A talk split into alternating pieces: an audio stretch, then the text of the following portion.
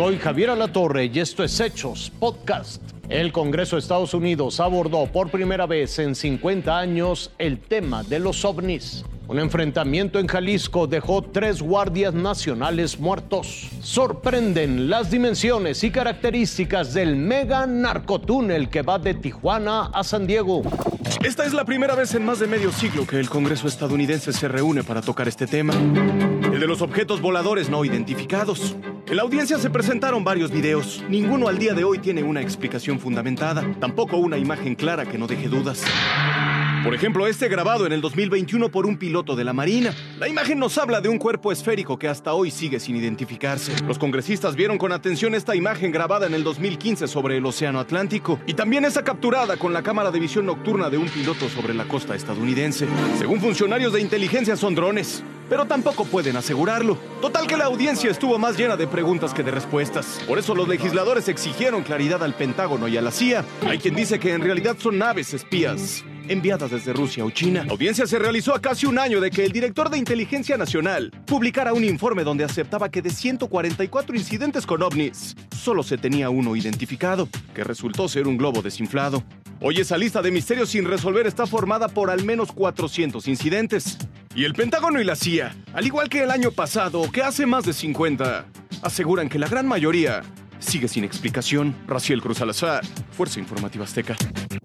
Cuatro personas muertas, tres elementos de la Guardia Nacional, un civil presuntamente integrante de una banda delictiva. Este es el saldo del enfrentamiento entre hombres armados y elementos de seguridad nacional en la zona de Teocaltiche, al norte del estado de Jalisco.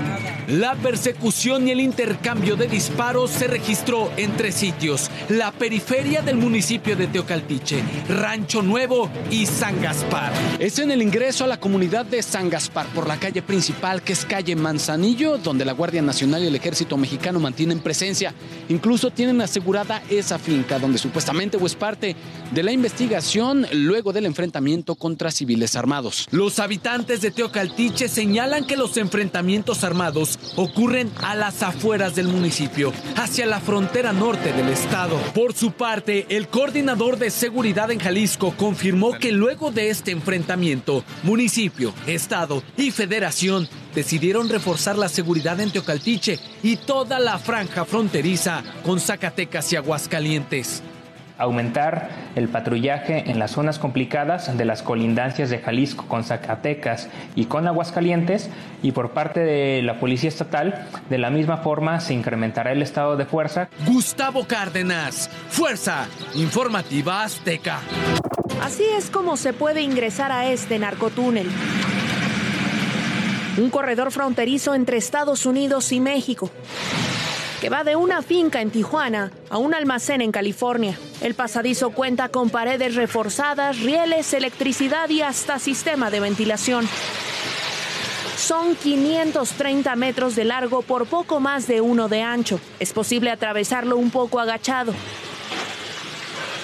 A veces con la necesidad de llevar las rodillas al suelo eficiente para el criminal, pero un suplicio para quien nada debe. Vengo de un paseo y llego y no me dejan entrar a mi casa. Y pues, ¿qué pasó?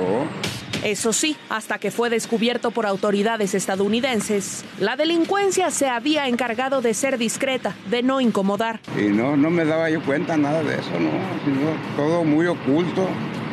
Pues usted vive a dos casas. Son dos casas, sí.